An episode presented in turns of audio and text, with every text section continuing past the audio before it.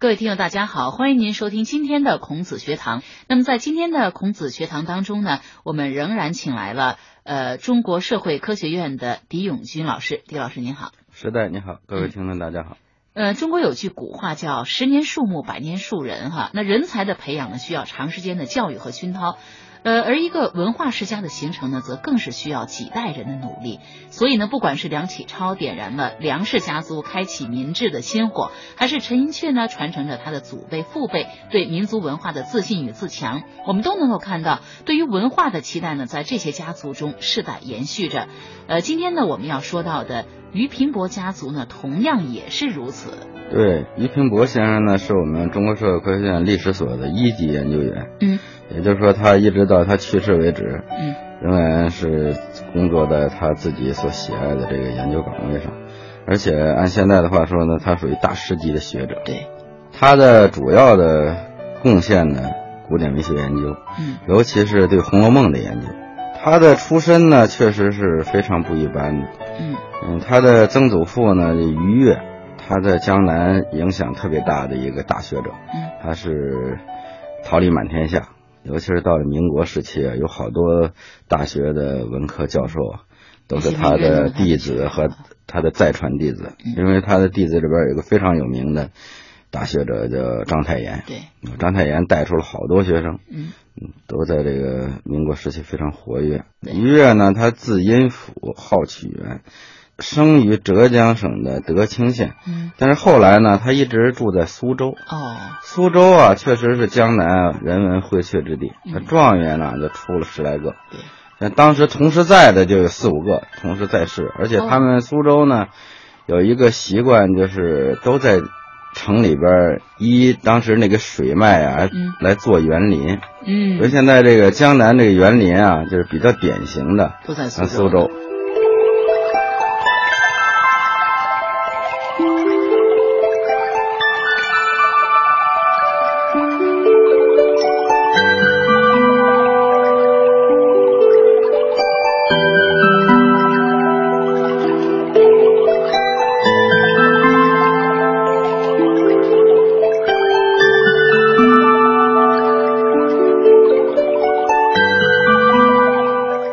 他那个大正厅吧，叫春在堂。这个春在堂呢，它是有典故的，是他自己呢非常得意的这个一首诗里边的一句话。所以就因为这一句话呢，他的这个一下就中了进士，后来点了翰林，而且受到了曾国藩这个晚清啊中兴名臣曾国藩的赏识。所以后来他对这件事情非常得意，他就以“春在”两个字呢来命名他自己的这个正堂。俞越啊。他三十岁的时候呢，进京会试，当时曾国藩呢是主考复试，所以在这个复试的过程当中呢，就过去就考赋诗嘛，他有一个诗的题目，你就按照这个题目呢随意发挥，这能够体现出一个人的对诗啊、对文学啊这种修养，然后包括你的志向。过去讲诗言志嘛，这个诗呢，当年的这个诗题为“淡烟疏雨落花天”。因为当时大多数人都是根据这个诗的这个提示呢，就主要的来描写落花的悲伤之处，因为这一看落花以后呢，人们往往就产生一种悲凉之感嘛。但是于曲元这个人看来是非常自信的，他当时他跳出了这个俗套，他写出了“花落春仍在”这样的句子，使得曾国藩呢眼睛一亮。因为曾国藩呢，他是一个想这个挽狂澜于既倒，扶大厦之将倾的这样一个非常有志向的。当时他出这个诗，这个诗题，他就想看看这些人，谁能够还对清朝抱有希望。像“花落春仍在”这句话，实际上就正好和曾国藩的这种想法不谋而合。曾国藩就认为，这清朝。虽然这个衰落了啊，衰落了，但是呢，仍然是生机还没有，气数还还未尽吧，对吧？所以他有信心。俞越这个诗一写出来，就当时曾国藩这眼睛一亮，就点了第一。这样的话呢，对这个于越后来榜上有名，一直进入翰林，都产生了非常重要的作用。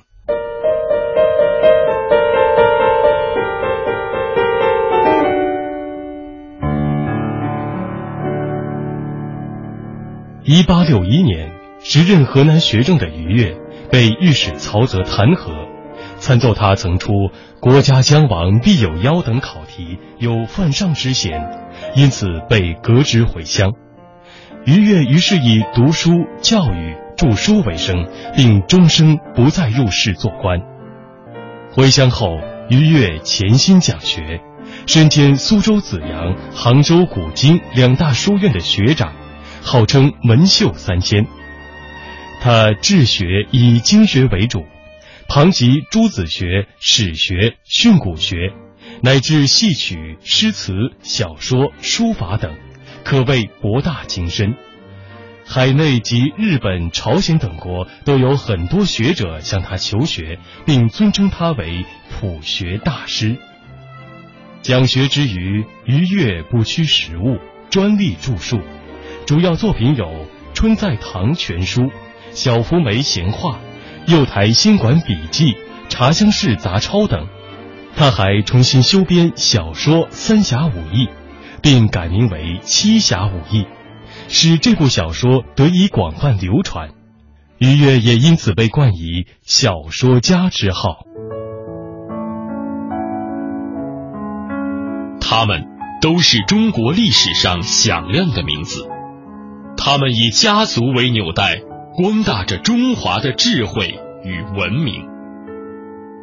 孔子学堂走进中国近代文化世家。在薪火相传的学术地图中，找寻那些闪耀其间的人文光辉和文化使命。李启源呢，他就他很长寿，他活到了近九十岁，是吧？这些在漫长的这个过程当中啊，他一个是研读学问，因为过去呢，咱们知道知识分子呢，嗯，他有四个角色。第一个角色呢是官员，嗯，第二呢他是学者，学者就要著书立说，著书立说就是过去著那些经，然后呢就是写诗填词，再下来就是琴棋书画，就是雅兴。所以这个于曲元呢，他教学生，同时他也就会教后代。所以过去的好老师，一般的近水楼台，他也会把孩子好好教育教育。像于启元呢，他就是他的孙子就很优秀。就是于平伯的父亲于碧云，他那个功名更高，他是一甲考的榜眼第二名。实际上，于平伯呢，他他的父亲身体不好啊，就是这于启元，他首先先带他这个孙子是吧？所以他这个孙子就跟着他学，后来考成了榜眼。这个于平伯呢，他生下来他就在曲园长大的，他就跟着他爷爷。所以，他活到了十来岁的时候，他爷爷才去世，所以他的早期教育基本是他这个。是他曾祖父来教育，就在这个曲园里边，就是有这个他们经常在一起赋诗啊等等，然后有的是啊，这种气氛非常浓厚。而且这个中秋节的时候呢，这一曲园赏月，过去咱们知道这个都有这个赏月的这样的习俗，一边吃着月饼，吃着水果是吧？然后看着那一轮明月，因为秋天的月亮，喝着菊花酒，然后吟诗作。呃，于曲元就让这个于平伯先赋诗。他就想培养他这个小曾孙嘛，确实于平伯也也早婚，五六岁的时候呢就出口成章。哦，确实这个于曲元就感觉到这个孩子可造。嗯，如果要是赶上科举时代的话，估计俞平伯也肯定是金榜题名。嗯，但是咱们知道这科举时代结束了，这到了民国时期呢，但这些人的文化优势还在。嗯，他不考科举了，他可以考其他大学啊。对，所以这个俞平伯走出了苏州，十五岁就考入北京大学中文系。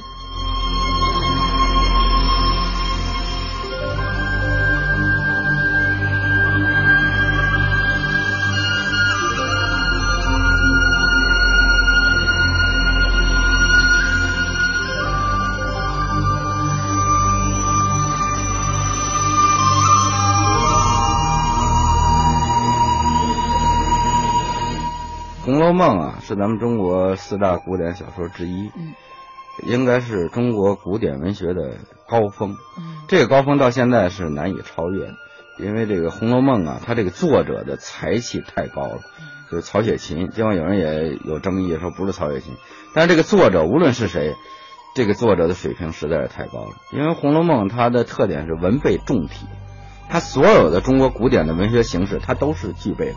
诗词曲赋联谜垒等等，你就说数吧，所有的这些文学形式他都囊括了。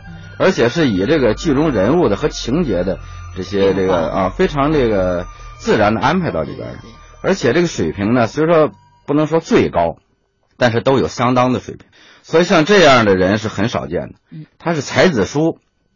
同时要才子读，也就是说你没有才的人你也读不懂，你也觉得没有意思。所以你要是能看懂，而且能搞研究，首先这个资质啊得相当高。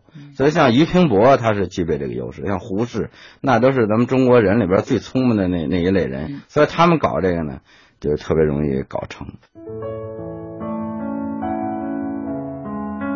他们都是中国历史上响亮的名字，他们以家族为纽带。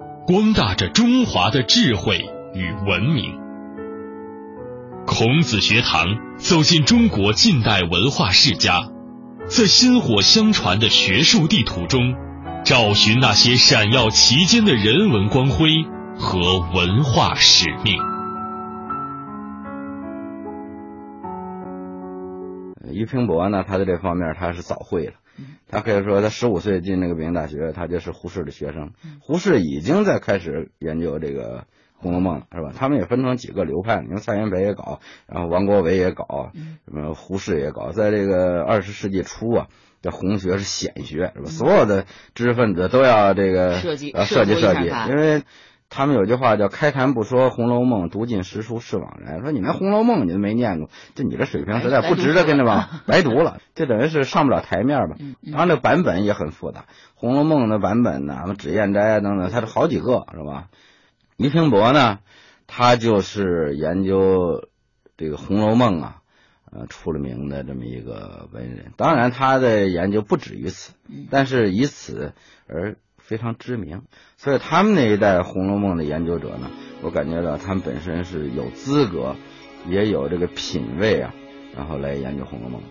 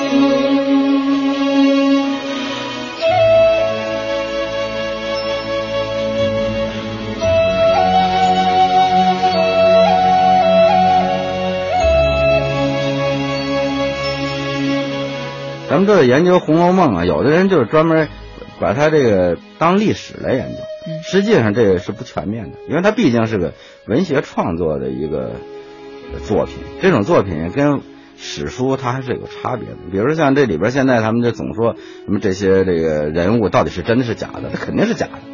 文学人物都是虚构的，但虚构不是凭空的，对吧？它都是有原型的，而且这个原型往往不是一个。他是把几个人揉在一起的，是吧？所以现在就出现了这个说那个说，是吧？甚至他说他是自己，是吧？自己的家族，有的说的是纳兰性德的，是吧？纳兰性德明珠的长子嘛，他那个大家族，是吧？包括像大观园到底是以哪个为蓝本等等这些，实际上就是把它当成历史看了。实际上它并不是历史。俞平伯呢，他是带有相当的文学关照，他实际上是用了这个文学的理论呢，结合史学在搞，所以他。就明显的这个出手啊，就比较高了。他们都是中国历史上响亮的名字，他们以家族为纽带，光大着中华的智慧与文明。孔子学堂走进中国近代文化世家，在薪火相传的学术地图中，找寻那些闪耀其间的人文光辉。和文化使命。还有一个非常值得提的一个方面呢，就是咱们知道，于启元他由于做学问，他活了很长的时间，他活了差不多九十岁。像这个于平伯呢，他是终身教授嘛，他活得长最大的这个一个意义就是他赶上了粉碎四人帮。嗯，他活到了粉碎四人帮以后，所以这样的话，他的晚景啊，那应该说是给人以安慰。所以最后呢，他这个八十大寿的时候，中国社会科学院的名义给他开会，给他祝寿嘛。在那个时候呢，可以说。他已经惯看秋月春风了，因为 可以说这个学者到了他的这种履历，他的这种这个阅历的话，那真是宠辱不惊，是吧？你给你捧我，我也是我；你贬我的时候，我也没有失去对文化的自信。所以这个可以说是知识分子应该是秉承的，认为叫宠辱不惊嘛。所以那一代学者呢，确实是非常伟大。他们之所以伟大，就是因为他们整个这个他有一种文化的这种氛围，这种氛围除了家学之外，包括地域。你像这个俞平伯，他是从苏州走出来的，苏州出的文人那就多了，是吧？那可以说没没有一定的时间，你是根本就捋不过来的。他不像某一个北方的县，那出了一个举人，甚至就要宣传一番。他那光状元住十来个，是吧？一家挨一家，是吧？一个胡同里就住好几个。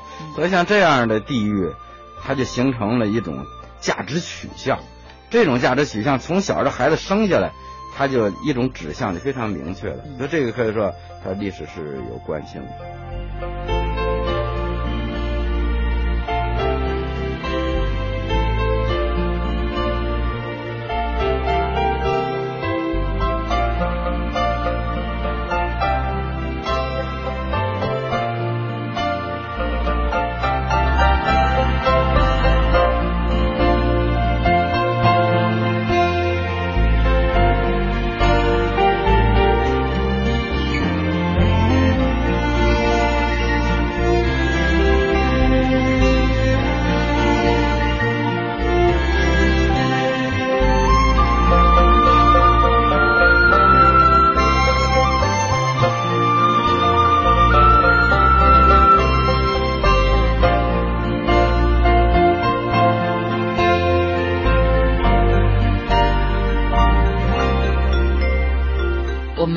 才说了这个，从他的曾祖父于越开始哈，一直到俞平伯，我们也说到了这些大师哈，在经过了所有的这坎坎坷坷以后呢，都是宠辱皆忘、宠辱不惊的这种淡定和从容。那我想，俞平伯家族能够有这些优秀文人辈出，呃，也是曾岳写的那个“花落春仍在”的这种精神的一种动力吧？对，嗯，实际上这个可以说，你这个花要想开放的时间长，而且。开的很大，那这个土壤是吧，就是非常重要。就是他这，比如说于越这个家族，于平罗这个家族，他就根植于江南的那种文化这种土壤。他这个家族这种传承，这种呃遗传呐，包括他的价值取向等等，其实他们就共同构成了咱们中华文化精神当中的那种深沉啊、博大呀、淳朴啊和这个敏锐的这样的特点。可以说呢，俞平伯先生他就是典型的中国传统知识分子，他的字写的也非常漂亮，非常有力度的一句字。我还看过他的这个书法，他有点像于启元的这个字，那么他这个字也是有传承的，因为这个它是一种形象思维，是一种对结构的把握。实际上字写的好与不好，它实际上就跟一个人这个对结构的整个总体认知和把握有关系。这长胳膊短腿的，这肯定不好看，是吧？所以它是一种匀称的美嘛。实际上，这个过去的这传统的这一代知识分子，他不是一个人，他是一个群体。这个群体呢，他有许多的优秀品质，就乐观啊、坚定啊、宽容啊、质朴啊、执着啊。像这个孔子，他确实有两句话，现在全世界都被认为是这个最有价值的嘛。那就是现在联合国教科文组织是吧？